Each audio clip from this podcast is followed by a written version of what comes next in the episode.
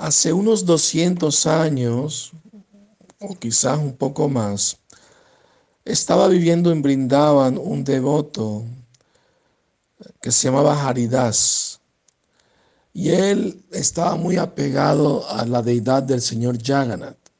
Entonces él meditaba en el señor Jagannath y lloraba por tener el darshan, la presencia, la visión de ver al señor Jagannath.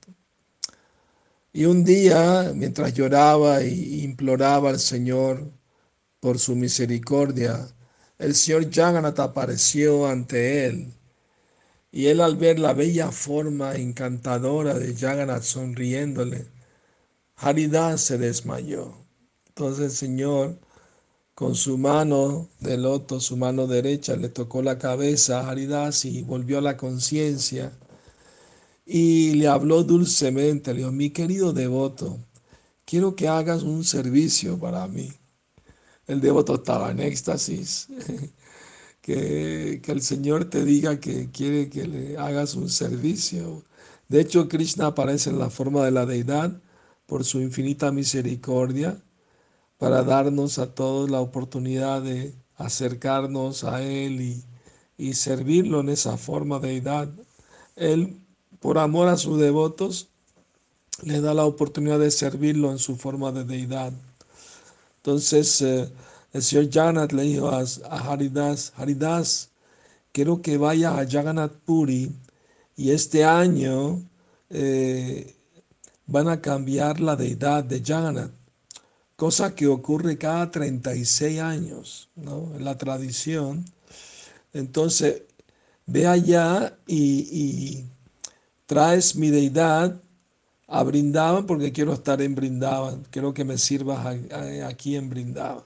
Entonces Haridas estaba de lo más feliz, lo acompañaron varios de sus discípulos, se fueron caminando, en esa época no había trenes como ahora, y, entonces eh, llegaron a tiempo a Jagannath Puri y Haridas fue y habló con el el jefe de los puyaris, de los sacerdotes, y le dijo el, deseo del señor Janet de ir a Brindavan. Y el puyari le dijo, lo siento, eh, no puedo tomar yo esa decisión, por favor ve y habla con el rey.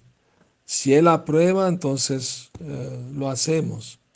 Entonces Arias fue, habló con el rey, y el rey estaba en un dilema, porque él le dijo a Haridas, eh, tú recibiste la orden, pero yo no.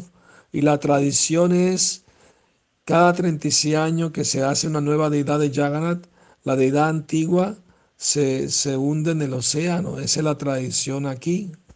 Hace por lo menos 200 años era así, ahorita es diferente.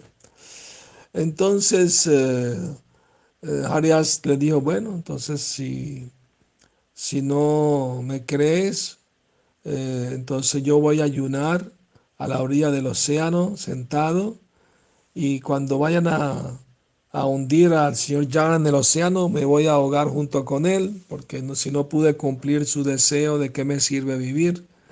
Entonces Aridas fue y se sentó a la orilla del océano ayunando.